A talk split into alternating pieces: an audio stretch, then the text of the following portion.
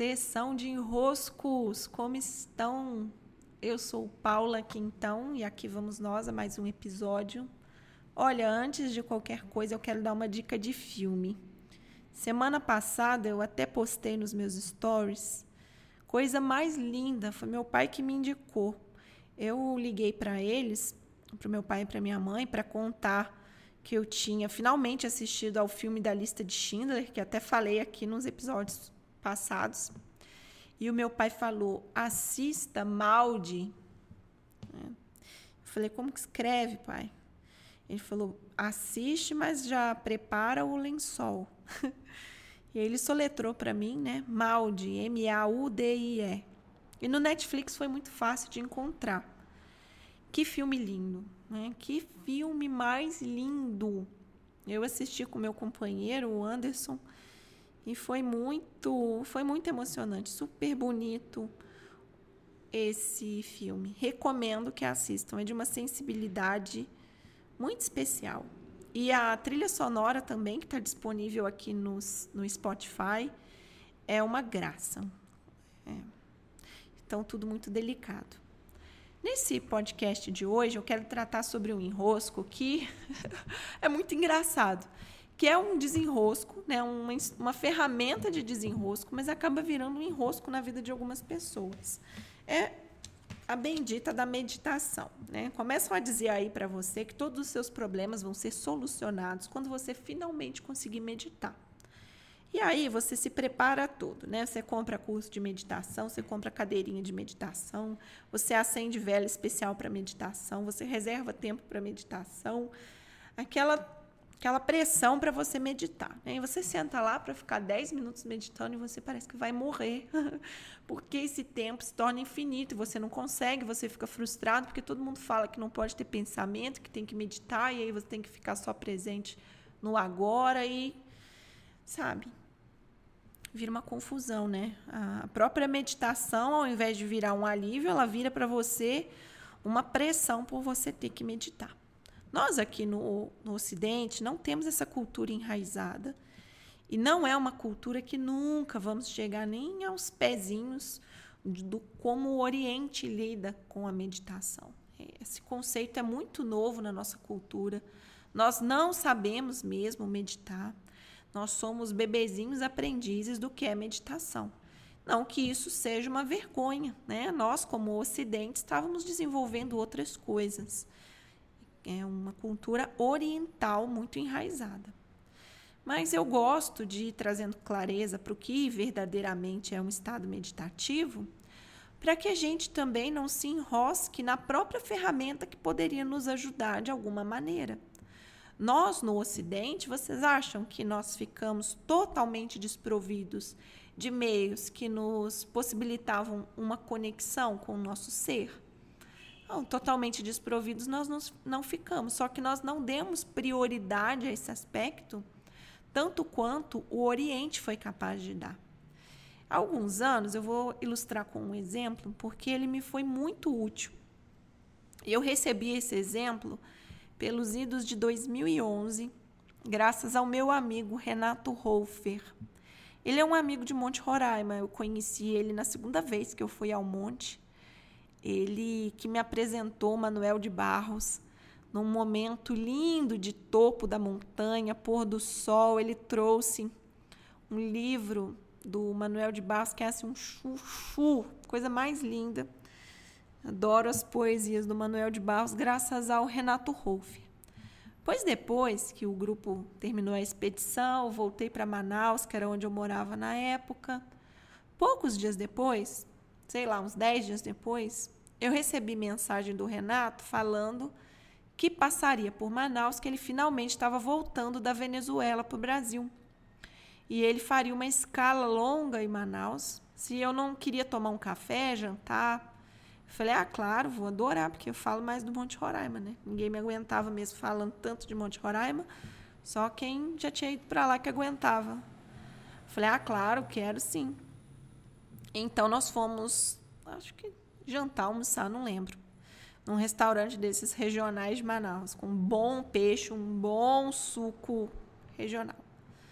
Pois bem, nesse dia o Renato me contou que ele tinha passado uma temporada longa na Índia.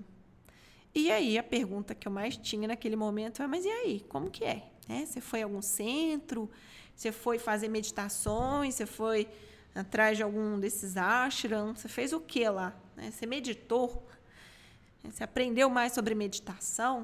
Que era a minha grande curiosidade naquele momento em que eu estava vendo o inferno que era me sentar para meditar, porque eu fui vendo que realmente o negócio dentro de mim estava mais terrível do que eu pensava. E aí o Renato, ele me deu uma chave que até hoje ela é uma chave muito valiosa para mim.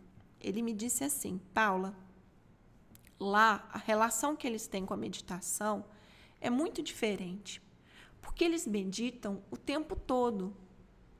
Então, se alguém está lavando uma louça, está lavando uma louça. Se alguém está caminhando, está caminhando. Se alguém está aqui conversando, está conversando. Não está acontecendo outra coisa paralela àquela. Todo o tempo, portanto, eles meditam. Né? Ou seja, o que ele me revelou foi que a todo instante da vida estavam né, os indianos, ao meditarem, o que eles faziam era estar presentes no aqui e no agora. Então, é claro que eu não cheguei nesse nível, né? E nem vou chegar como uma oriental, não oriental que sou, né?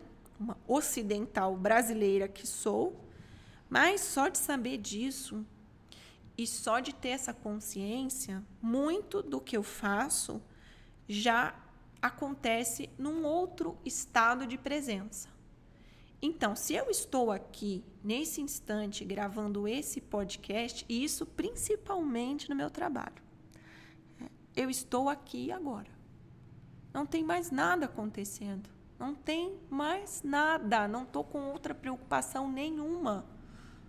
Então eu posso existir aqui agora gravando esse podcast e isso me faz estar presente. Não tem outro pensamento, não tem outra coisa acontecendo. É. A mesma coisa, se eu estou dando uma aula, eu estou totalmente presente dando a aula. Se eu estou escrevendo, eu estou totalmente escrevendo. Eu, Paula, tenho bem mais facilidade em estar totalmente presente naquilo que diz respeito ao meu trabalho. É uma grande habilidade que eu tenho de ficar centrada, fazendo o que tem que ser feito no meu trabalho. Agora, quando eu caminho, geralmente eu tenho muitos pensamentos quando eu caminho. E se eu não caminho com uma certa regularidade, é como se eu criasse uma demanda por pensar. Então, quando eu começo a caminhar mais, ir para o parque, para a natureza, respirar, respirar, respirar, eu vou acalmando também. Então, eu consigo só caminhar. E se eu estou lavando louça, lavar louça também é muito bom para mim. Eu estou lavando louça.